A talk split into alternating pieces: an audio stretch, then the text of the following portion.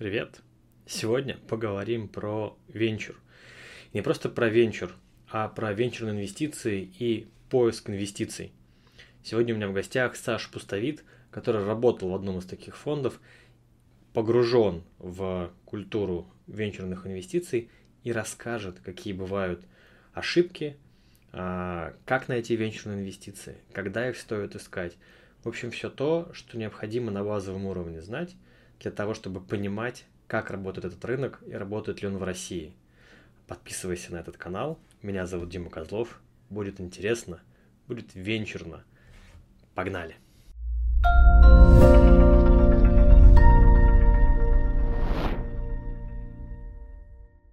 Сань, привет, спасибо тебе, что уделил время.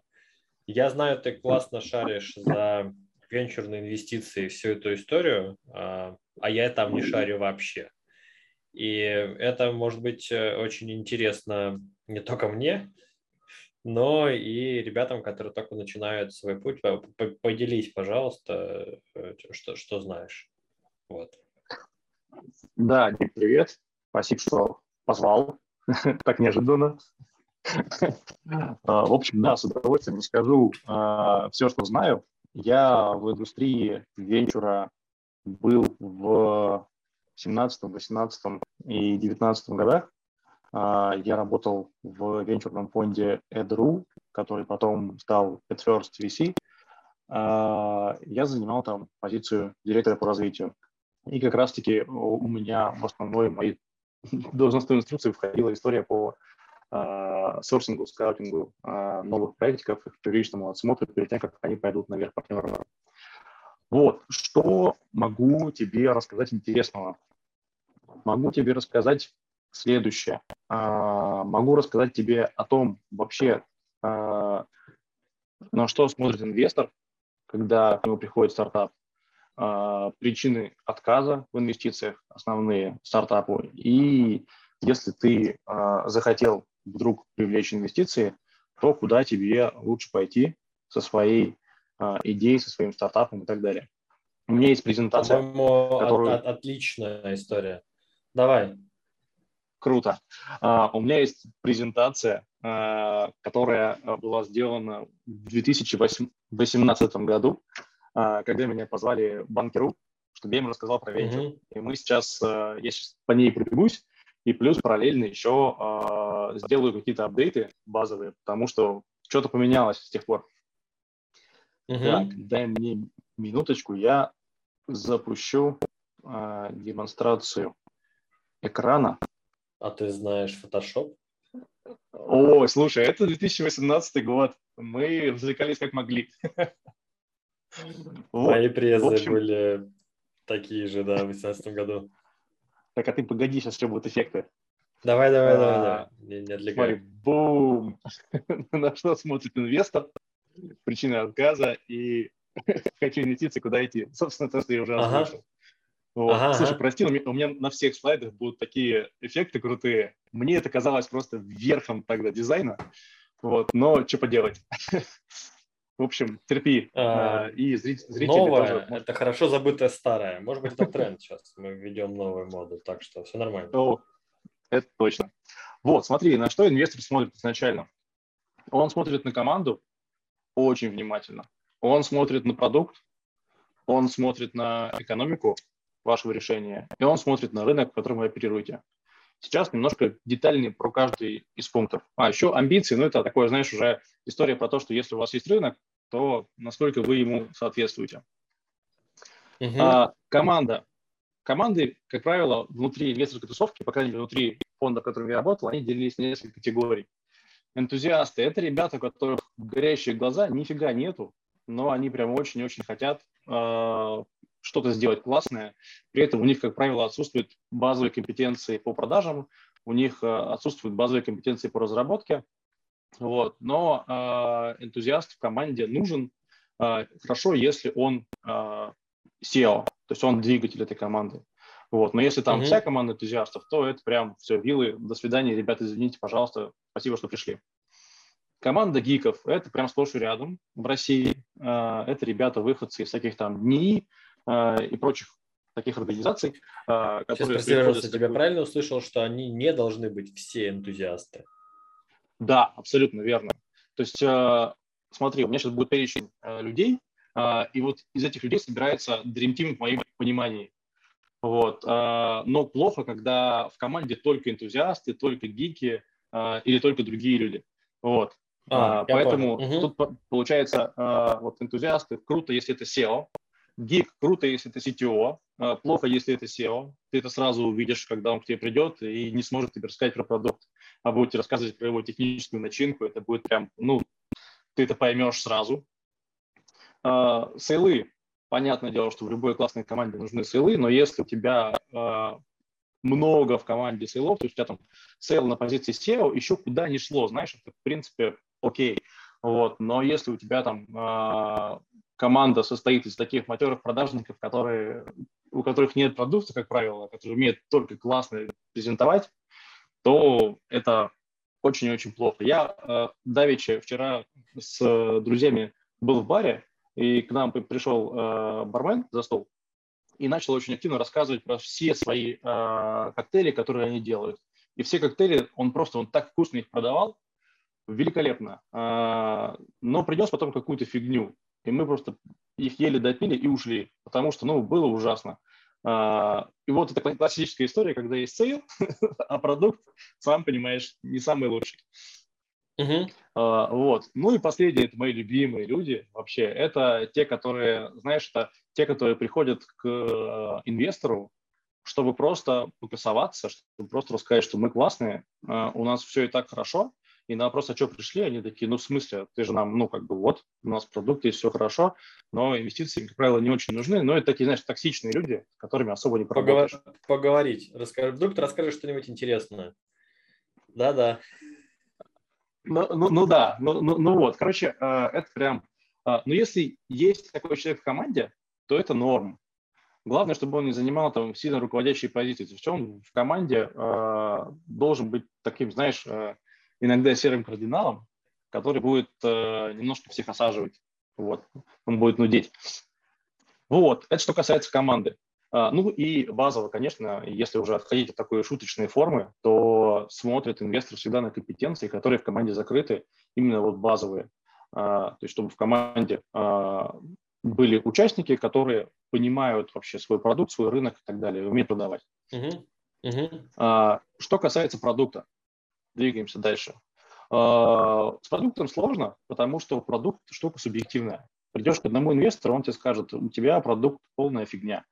Придешь к другому, он скажет, вау, круто, давай прям, ну вот, бери мои деньги.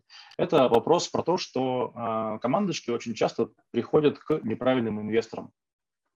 Э, сейчас расскажу немножко детальнее про эти вот приходы команд. Э, почему-то многие команды неверно оценивают свою стадию, я о ней поговорю чуть попозже.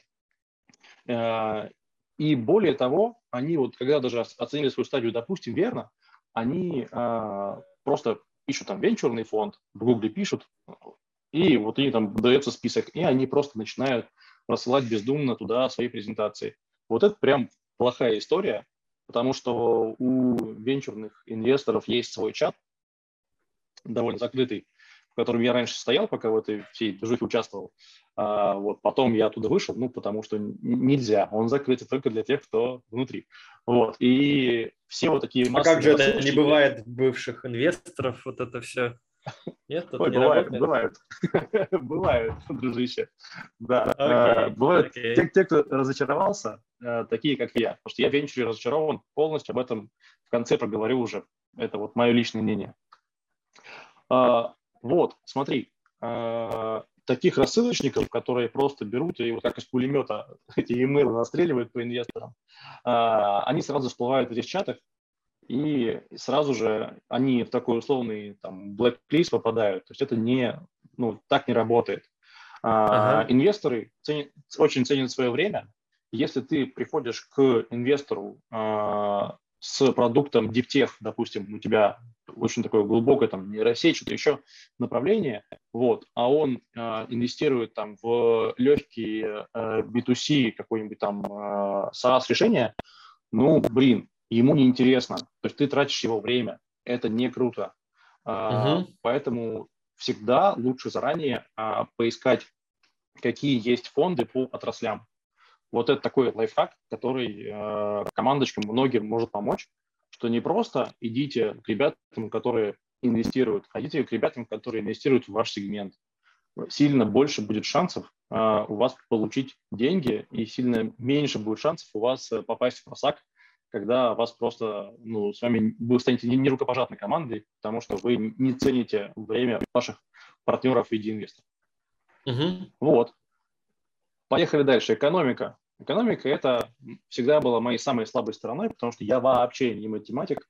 А, надеюсь, Даня Ханин это посмотрит вот, и, и улыбнется э, в свои усы. У, у нас с Даней был пред, предыдущий, э, как раз я записывал его, базового про юнит-экономику. Подсказочка где-то здесь сейчас должна будет появиться. Ну вот. А, Дань, прости, что я называю это самым скучным этапом отбора. Но, в общем, а, с моей стороны это именно так. То есть это вот такая, знаешь, тяжелая, глубокая аналитика, когда ты погружаешься в команду, а, и когда ты вот там юнит-экономику изучаешь, считаешь, смотришь, насколько они вообще, эта команда, насколько она соответствует, в принципе, рынку, насколько они в будущем будут прибыльны или прибыльны уже сейчас. То есть ты смотришь на сходимость экономики и так далее. Вот, а, поэтому все а, команды, которые приходят к инвестору, у них она должна быть посчитана по умолчанию. Если ее нет, то тогда, ну, о чем с вами говорить, ребята? А, рынок. У рынка есть базовые характеристики, такие как объем конкуренции. Вот, и вот последнее, это у меня была потребность, я сделал, это мои любимые ребята. Инвестор всегда смотрит в перспективу, то есть он инвестирует в будущее. А если угу. у вашего сегмента будущего нет, ну то есть у вас рынок очень ограничен, а, то это дурацкая история получается, потому что инвестор, ну, он, он не видит э, ситуации для вашего быстрого роста и экзита, а ему эта штука неинтересна. У меня был однажды прекрасный кейс, когда ко мне э, пришла команда, э, и там очень увлеченный был энтузиаст, э, и он говорит, Саш, вот у меня машина Subaru Impreza, новорульная, пригнанная из Японии. И я вот подумал, что я хочу себе модельку этой машины в размере 1 к 32. Я говорю, так, вот смотри, я купил оборудование и все, я все сделал. Почему я это сделал, а не купил просто модельку где-то там на Алиэкспрессе или eBay? Потому что я хотел, чтобы это была именно моя машина, со всеми ее там э, нюансами, деталями, то есть там у меня стоит альтернативный выхлоп, я именно такой туда сделал, то есть вот я на все про все, на эту одну модельку потратил 2,5 миллиона, ну, чтобы все это дело собрать, сделать ее. Вот. И сейчас Моделька я хочу один к одному машинки. получилось бы. Ну, как будто бы да. Вот. И он был абсолютно уверен, что он придумал штуку, которая нужна всем, а, которая, ну, ну, он поверил в то, что есть рынок а, у этого продукта. Потому что, ну, модельки же покупают, значит, и вот такие кастомные будут покупать. И в итоге э, оказалось, что нет, к сожалению. То есть, в принципе, автовладельцам... Странно очень, он, он, очень странно. Он, слушай, ну он сходил в рынок, он поискал, он э, очень Я много исследований... Сарказм провел. здесь такая табличка, я да. понимаю. Да, ну, в общем, сходил, поискал, вернулся и говорит, Сань, ну нету рынка, ну, ну все, я говорю, ну слушай, я тебя поздравляю, ты себе сделал модельку за 2,5 миллиона рублей. Вот. Ну, пускай она у тебя стоит, и ты будешь радоваться. А оборудование, подумай, куда ты его денешь. Может, ты куда-то в другой проект его свой присунешь или продашь, чтобы как-то деньги вернуть. Вот. Короче, инвестор инвестирует в перспективу, и поэтому всегда э, смотрят на рост данного сегмента, на прогнозы этого рынка, да и в принципе вообще есть ли этот рынок, есть ли здоровая конкуренция. А еще один из любимых кейсов, когда приходят и говорят, конкурентов нет. Ну, это прям классика.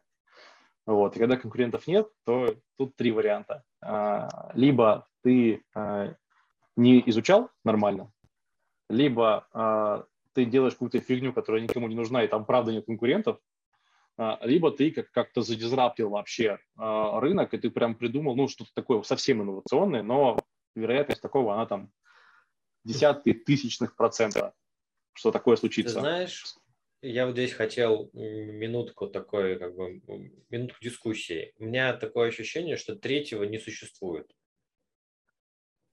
Согласен. Потому что я, тре- я, я не третье встречал, да. это... Да, третье, не-не-не, смотри, инновация супер прям, ну типа двигатель. Вот там то, что Форд изобрел. А угу. он по факту, ну как бы был конкурент у двигателя, назывался лошадь. Ну в смысле у трактора назывался лошадь. Косвенный угу. конкурент. Вот как бы, да. как бы, если у тебя нет никаких даже косвенных конкурентов, кажется, ты придумал хрень, которая никому не нужна. Потому что если это кому-то надо, будут косвенные конкуренты, кривые, косые, от которых страдают. Ну, в смысле, но, но будут. Хотела бы тебя эту мысль ну, да. но судя по тому, что ты киваешь, ты согласен. Да. Окей. Абсолютно согласен, да. То есть у тебя всегда кто-то да, да должен быть. Ну, то есть ты вряд ли изобрел прям что-то, ну, совсем, там, телепорт, условно. Хотя у телепорта тоже искусственный конкурент. И их хватает. Вот, амбиции. А, это как раз-таки про ребят, которые приходят и говорят, что там, через три года мы будем зарабатывать там, лям. И ты на них смотришь и думаешь, зарабатывайте, пацаны, удачи вам. Вот. Мне как инвестору это неинтересно, потому что мне интересен огромный-огромный рост, быстрый, по экспоненте.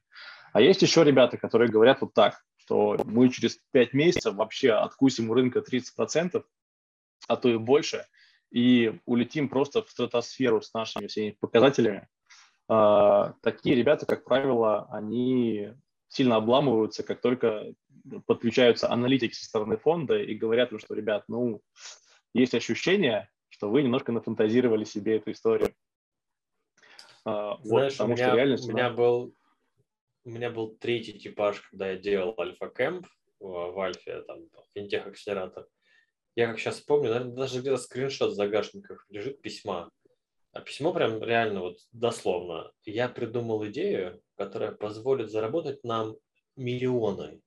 Но я вам ее не расскажу, а, миллиарды, прости, но я вам ее не расскажу, потому что вы мне ее украдете.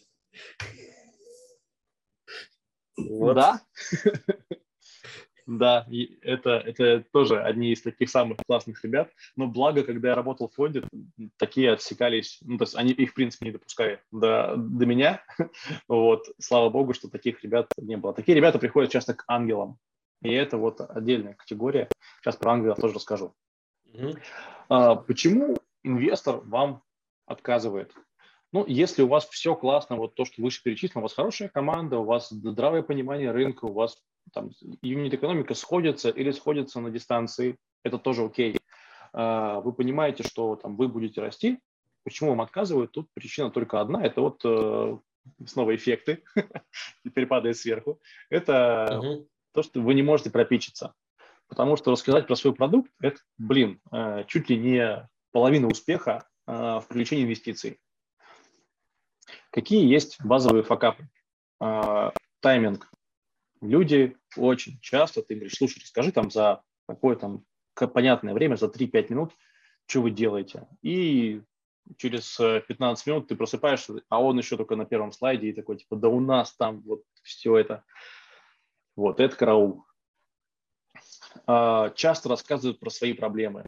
А, это вот тоже сплошь рядом у меня было, когда человек приходит и рассказывает не про проблемы а, рынка, сегмента, клиента, рассказывает про свои проблемы и то, как он, превозмогая их, придумывал этот продукт. Вот как бы про свои проблемы можно рассказывать своему психоаналитику, но не инвестору, извините. Мне очень интересно это слушать, поэтому тут расскажи мне лучше про то, почему ты э, решаешь, как ты решаешь проблему своего клиента. А, перескакивание с темы на тему тоже пунктов, это когда, особенно если человек презентует, вот он с кликером стоит, и он в момент начинает э, такой, а вот я про это вспомнил что-то, и начинает кликать на 5 слайдов назад, и ты сидишь, и все, у тебя начинается каша. То есть нету структуры рассказа, нету вот этого питча понятного. И это прям караул. А, ну и сложный язык. А, тут всем нашим стартаперам нужно понимать, что инвестор, а, он не всегда чаще всего он не эксперт в какой-то теме конкретной. То есть то, то чем, с чем вы к нему пришли, если вы начнете ему рассказывать про то, а, как у вас там... А, вот у меня сейчас есть команда одного, они мне рассказывают про а, катодную защиту труб в отопительной системе. Это, короче, я с ней уже как трекер сейчас работаю, но, в общем, сам факт, что они не про это. И первую нашу встречу они мне рассказывали именно вот как технология работает, как эти катоды там бомбардируют какие-то бактерии. Я такой, чего, блин? Вот, ну, в общем, э, очень сложно, очень непонятно, и нафига вот, вот этим всем грузить э, инвестора, ну, не нужно, ребят. Расскажите ему, как ваш продукт решает проблему на рынке. Инвестор, uh-huh. он, ему нужно понять, почему он должен дать вам денег сейчас. Э, и самое главное, что ему нужно понять, это когда он сможет у вас э, эти деньги забрать в большем количестве. Забрать не буквально у вас их забрать, а, допустим, вы новый раунд привлекаете, инвестор выходит э, из участия и получает свои там x2, x3, x10 от, от суммы, которую он изначально в вас инвестировал. Вот это mm-hmm. нормальная история. И он, собственно, любой инвестор, а он вот, хочет деньги вернуть. А, а вот скажи, пожалуйста, у тебя дальше будет где-то про вот эти раунды, про размытие доли, вот как бы вот, вот такой кусочек? Или, или можем здесь коротко коснуться, пока раз уже затронули? Да, давай лучше сейчас. Смотри, а, а можешь тогда на пальцах рассказать, вот есть инвестор, он дает команде какой-нибудь пресид, и вот дальше команда поднимает новый раунд, и вот ты говоришь, в этот момент там первый инвестор продает свою долю или так эта доля размывается. Вот можешь про это пояснить, потому что для меня здесь вообще темный лес. Такое как бы я вот в, в, эту историю не погружался, и кажется, я не одинок. Гипотеза. Угу. Окей, смотри. Э, это история про доинвестирование на следующих раундах, она не самая простая, потому что есть такая штука, как э, delusion, это размытие доли. Если смотрел фильм «Социальная сеть», это как раз-таки вот про эту историю, когда там одного из э, кофаундеров его с помощью размытия доли вытеснили. А, в чем суть? У тебя, у компании всегда есть там, условно, 100% доли. А, ты даешь первому инвестору 10% на ранней стадии условно. Потом ты проходит какое-то время, а, в тебя заходит уже другой инвестор по оценке, которая сильно выше. То есть тебя первый зашел по оценке, допустим, там миллион, а второй в тебя заходит по оценке 10 миллионов. А, и у инвестора первого у него есть две опции. Опция номер один – это соскочить по новой оценке, то есть подать свою долю по новой оценке. И опция номер два – это сохранить свою долю, то есть свои 10%. Но чтобы их сохранить, он должен доложить денег по новой оценке тогда он эту долю сохраняет а, в том виде, который она есть. Как правило, а, для первых инвесторов дают дисконты. Это штука, которая помогает а, первому инвестору а потом доинвестировать по дисконтированной ставке, чтобы зайти в команду не по 10 миллионов оценки, а, допустим, по 5 миллионов оценки. И таким образом, ну, он же должен какие-то преференции получить вот. Таким образом, у него получается, что у него доля э, стоит немножко дешевле, чем у следующего инвестора. Я не знаю, сейчас, наверное, сложно рассказываю. То есть скажи, понятно Смотри, или, или не очень? Мне, наверное, чуть понятно. Единственное, что я не очень понял, а почему как какой-то как бы двоякая история. С одной стороны... Ты слышишь меня? Да, сейчас слышу.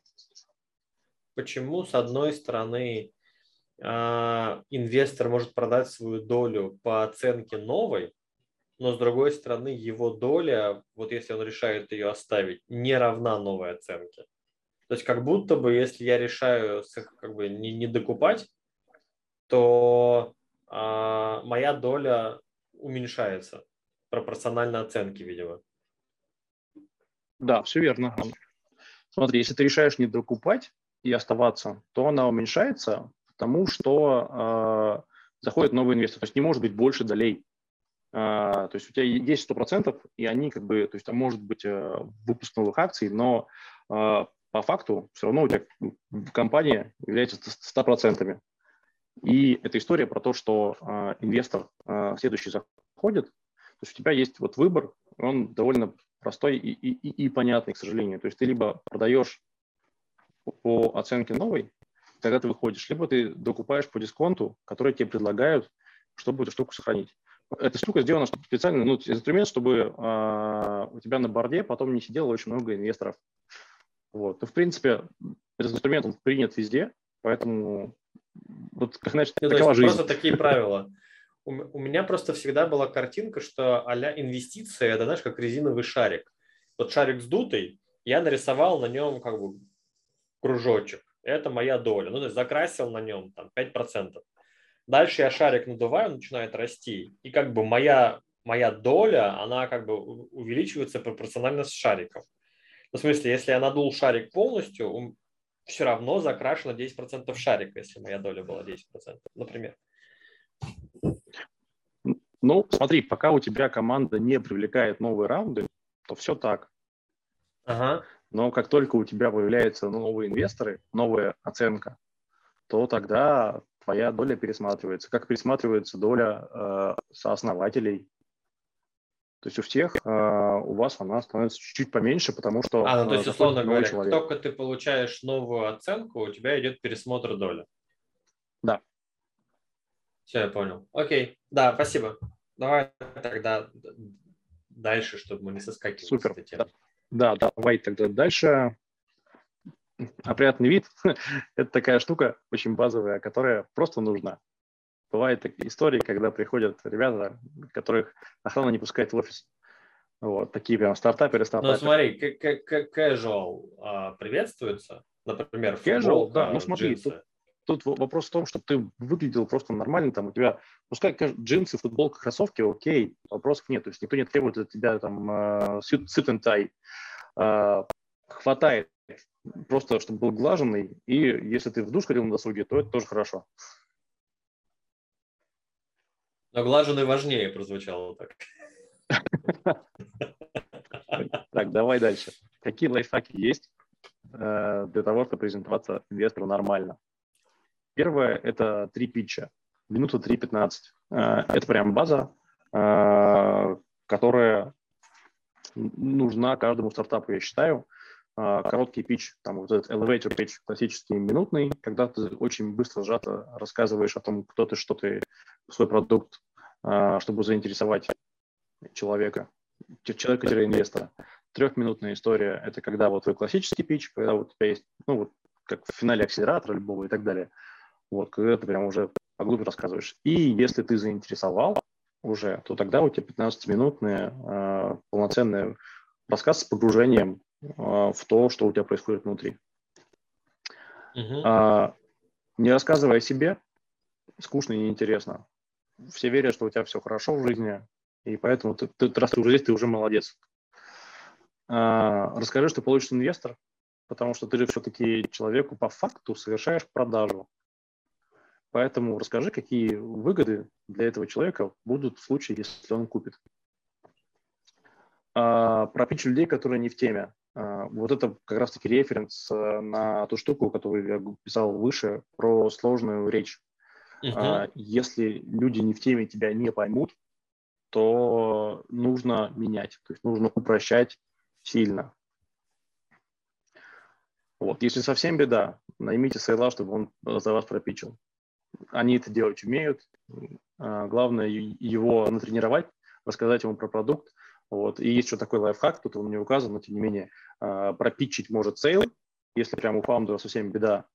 А, а вот на вопросы инвесторские отвечать уже фаундер. Это нормальная практика, которая, в принципе, работает много где. Угу. Ну и такой замыкающий наш блок, куда идти с продуктом, когда у тебя вот что-то уже есть, что делать. А, смотришь на стадию, есть бизнес-ангелы, есть акселераторы, есть венчурные фонды. А, стадии бывают приседовая, это когда у тебя там совсем еще все зелено и рано. Седовая, когда... Вот смотри, в, как, в каком случае идти за пресидом, а... в каком случае идти за сидом? Повтори, пожалуйста, Дим. В каком случае идти за пресидом, в каком случае идти за сидом? Сейчас расскажу сейчас все будет. Пресид и сид mm-hmm. дают просто немножко разные категории инвесторов. А, вот. Ну и дальше там уже у нас всякие раунды A, B, IPO и, и так далее. Вот, смотри, пресид и сид. А, ты смотришь, на какой то стадии находишься. Как правило, в пресид России очень мало кто дает, к сожалению, потому что очень высокие риски. А, в рамках приседа а, ты находишься вот э, там, в долине смерти, на, на, на самом ее дне. Ты уже что-то придумал, оно тебе еще ничего не генерит, у тебя все довольно сложно. Вот. К кому идти с приседом? Ты можешь попробовать пойти в бизнес ангелов, и все, наверное. Ну и Triple F, классика нашей истории, то есть Family, Friends, Fools, то есть те люди, которые готовы тебе что-то дать. Вот. На сиде то же самое, но скорее уже ближе к ангелам, потому что ангелы, в принципе, они тут тебе помогут большим чеком, чем ты сам сможешь собрать у неквалифицированных инвесторов. Вот. А дальше уже на раундах A, B и так далее, тут уже добро пожаловать э, к венчурным фондам, добро пожаловать в корпоративные э, фонды э, и так далее. То есть тут уже все довольно весело. Мы все-таки фокусируемся на ранних стадиях, потому что тут сложнее всего. А, что тебе даст бизнес-ангел? Бизнес-ангел, он тебе даст, если ты приходишь к нему, он дает тебе поддержку, на самой ранней стадии. То есть это вот как раз-таки пресид Да, Дима, у тебя вопрос. Э, смотри, вот а все-таки возвращаясь к пресид и сид, как мне понять, что мне можно идти за пресидом, и как мне понять, что мне нужно идти за сидом? Вот у меня стартап какой-нибудь, не знаю, я для mm-hmm. микрофонов произвожу эти накладки. Вот, Смотри, если у тебя уже есть какой-то problem solution fit найденный, то есть ты э, уже подтвердил что-то первыми, сам, самыми самыми первыми продажами. Я не говорю, что ты поставил их пока что еще на поток и системность, то есть пока еще этого нет, но у тебя вот самая-самая ранняя история, такой прям э, около MVP-шная, даже pre-MVP-шная. Э, это приседовая штука, ты с ней можешь пойти к э, Triple F, ребятам, либо к ангелам ранних стадий. Ангелы ранних mm-hmm. стадий, как правило, дают мало денег, а, мало требуют много доли. Это 5-10 тысяч долларов. Ага. То есть прям немного, не а, но могут потребовать большую долю. Вот. А, если мы говорим, что у тебя уже там есть какой-то, то есть ты уже на, на CD, у тебя уже есть э, какие-то продажи, у тебя уже есть базовое понимание того, что окей, хорошо, видимо, э, есть рыночный спрос, то тут э, есть ангелы, которые э, инвестируют вот на сети, есть синдикаты ангелов, такие как Angels Deck и так далее. Вот в России таких несколько, э, которые могут э, в тебя тоже проинвестировать довольно неплохо. И там уже, если ангел так инвестирует соло один, то там 25-50 тысяч долларов может быть чеки. Вот. Если у тебя сделка синдицированная, то может быть выше. Угу, вот. Там, в принципе, с потолком сложно, тем более сейчас, учитывая волатильность курса, вообще эти цифры, они немножко, так, знаешь, э, плавающие. Вот, а, ну да, собственно, то, что я говорил, маленький чек, и большая доля. То есть это вот нюанс работы с банком. Почему они берут большую долю? Потому что им необходимы гарантии, что, а, ну, вернее так, это самый, самая венчурная стадия, самая высокорисковая стадия, поэтому они заходят а, в большую долю. Акселераторы. В России есть акселераторы, которые дают денег. Их осталось мало, но они все еще есть, а, они все еще живы, мы за них э, держимся и радуемся. А, акселераторы, в них тоже, как правило, ты заходишь на ранней стадии, то есть у тебя уже есть какой-то базовый продукт, ты вот seed, может быть какой-то там late seed, а, и ты в акселераторе там, выстраиваешь свои продажи. Чем тебе акселераторы могут помочь? Они тебя учат, в акселераторе с тобой работает трекер, ну, это, я думаю, уже, в принципе, такая common knowledge. Uh-huh. Плюс там есть обучалка. Вот еще у меня вот здесь есть пункт один, который я в 2018 году я так считал. Я считал, что это зло. А сейчас я считаю, что это добро. Потому что они не сломают проект, они э, дадут тебе понять, что проект не работает, э, и помогут тебе поскорее его закрыть, чтобы ты не тратил на него свое драгоценное время. Поэтому если вот, говорю, в 2018 году я считал, что это зло, тебя, тебя могут там поломать, то сейчас я верю, что, э, что нет. Все-таки uh-huh. это, это польза скорее. Э, венчурные фонды, вот то, откуда я, э, более зрелые стадии, то есть, как правило, это э, такой совсем уже late round A, когда уже э, другие чеки, то есть там 100, 200, 300 тысяч долларов и, и выше э, дают один фонд. Фонды тоже могут э, входить вместе в синдикате, и там сделки могут доходить до там, нескольких десятков миллионов долларов. Э, большие чеки у всех фондов, как правило, потому что это уже серьезные стадии, и берут небольшую долю, потому что ком- команда уже стоит дорого, ну и, в принципе, э, им большая доля не нужна, потому что это ломает их венчурную модель. Э, есть фонды дивидендные, которые покупают у тебя там, 40-50% и так далее, и сидят на дивидендах, которые ты им приносишь. Это вот не про венчур история, вот совсем. Э, венчурные фонды заходят малым чеком. А, и также а, фонды помогают экспертизой. Как правило, вот э, такой термин, вот уже в 2018 году э, сплошь и рядом слышал smart money, то есть не просто нам нужны деньги, нам нужны какие-то умные инвестиции, чтобы вы а, нам еще помогли что-то сделать. Как раз таки вот в фонде, в котором я работал, мы этим и занимались. У нас была экспертиза в маркетинге. Мы могли компанию завести, в принципе, на любой рынок, любую страну мира. И мы это и делали, просто тестируя, а, назвали это маркетинг diligence, и мы а, проверяли а, спрос на продукт на конкретном рынке, проливая трафик и смотря отчетность, вообще как, ну, как люди реагируют. И где спросы были, туда мы командочки заводили. У нас была одна команда, в которую мы проинвестировали, ребята из Грузии. Они в итоге у нас а, выстрелили в Нигерии и в Испании. И а, было смешно, потому что там ребята вплоть до того, что тянули соломку, кто поедет в Нигерию, кто поедет в Испанию.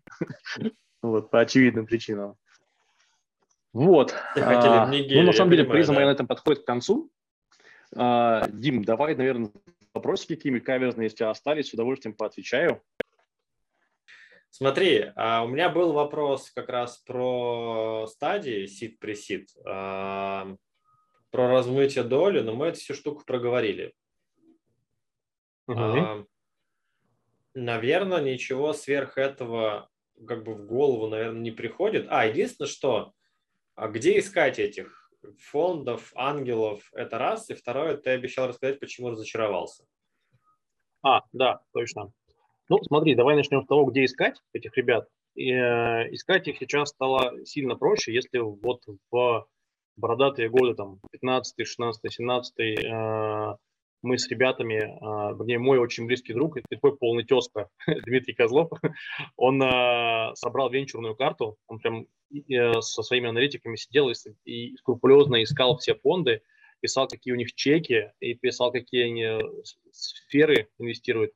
А, вот, то сейчас это все сильно проще. Вот за 20 минут до беседы с тобой я просто начал гуглить эту историю, и я смотрю, что, черт возьми, все это уже есть. То есть ты просто гуглишь а, венчурные фонды, и ты заходишь на там, сайт Equity Today, и тебе там список этих венчурных фондов с стадиями, с их проинвестированными проектами и так далее. То есть максимально все упростилось.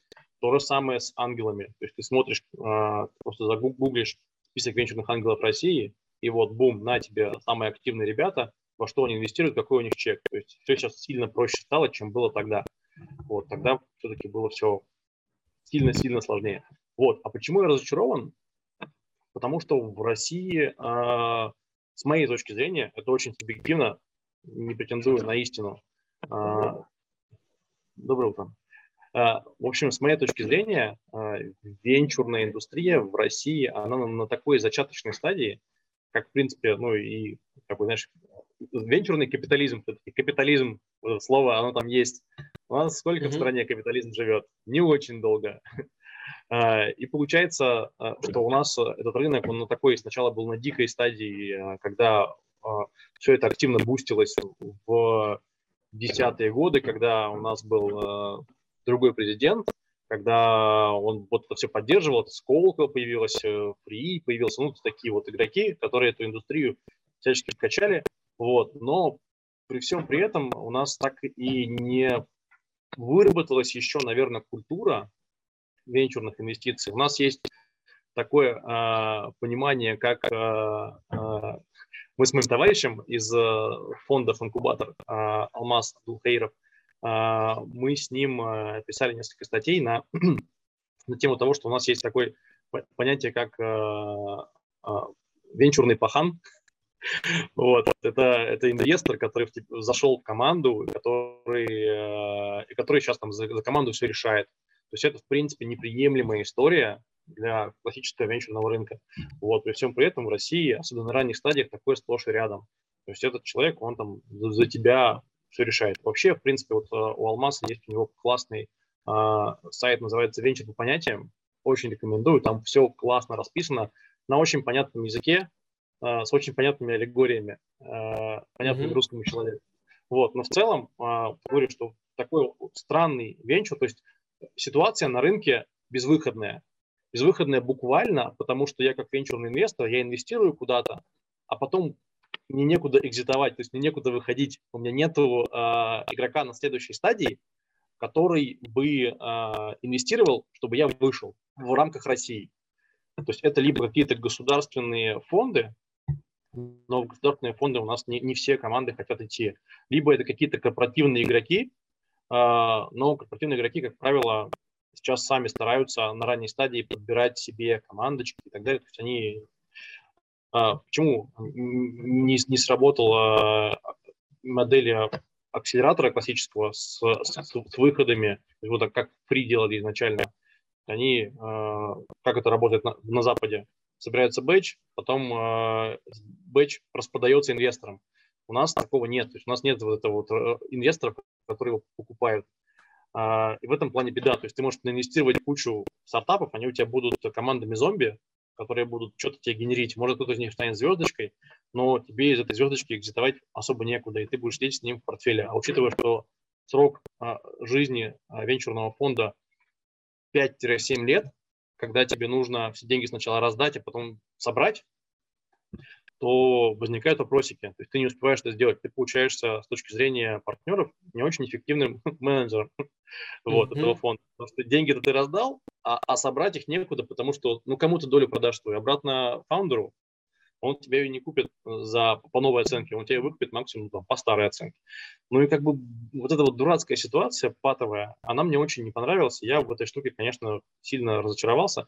Хотя сейчас э, я общаюсь с некоторыми ангелами, они говорят, что, блин, все класс, рынок э, растет, и все хорошо. Ну, слушай, дай бог, но как бы я уже оттуда ушел настолько далеко, и что не хочу туда возвращаться. А см- смотри, а правда, правильно я понял, что как инвестор я могу ну, как бы чаще всего и проще всего выйти при покупке, э, ну, при вхождении другого инвестора? Как правило, да. Потому что а у тебя, как, ты можешь... как часто бывают истории, что выкупают э, владельцы стартапа долю?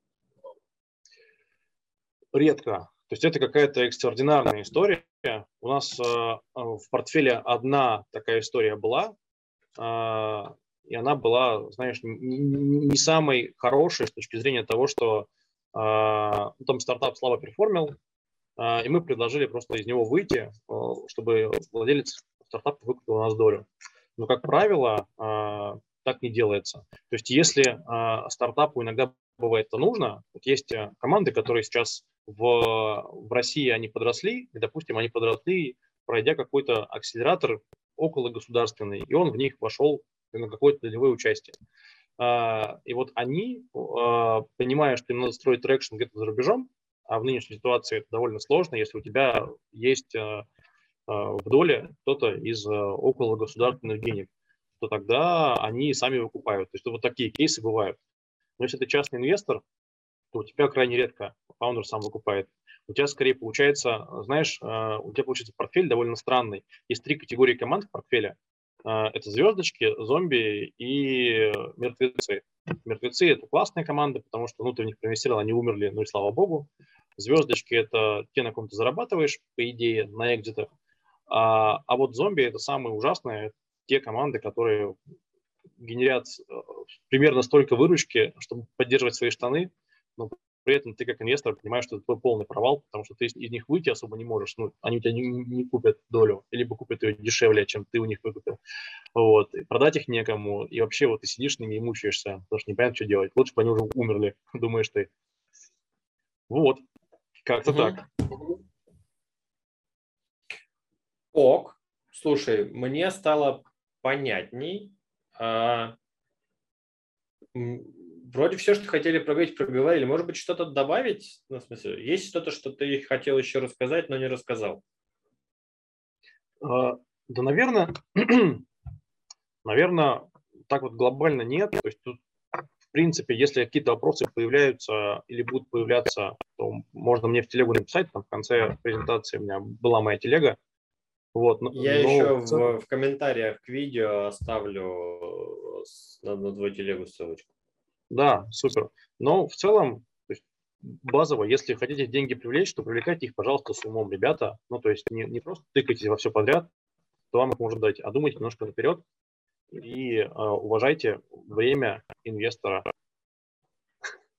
Вот, наверное, все. Вот такое у меня напутствие в конце получилось. Супер, спасибо тебе огромное. Мы уложились в часик, даже еще 4 минутки осталось. А, спасибо тебе. Чудно. Спасибо тебе большое, Дим, что позвал.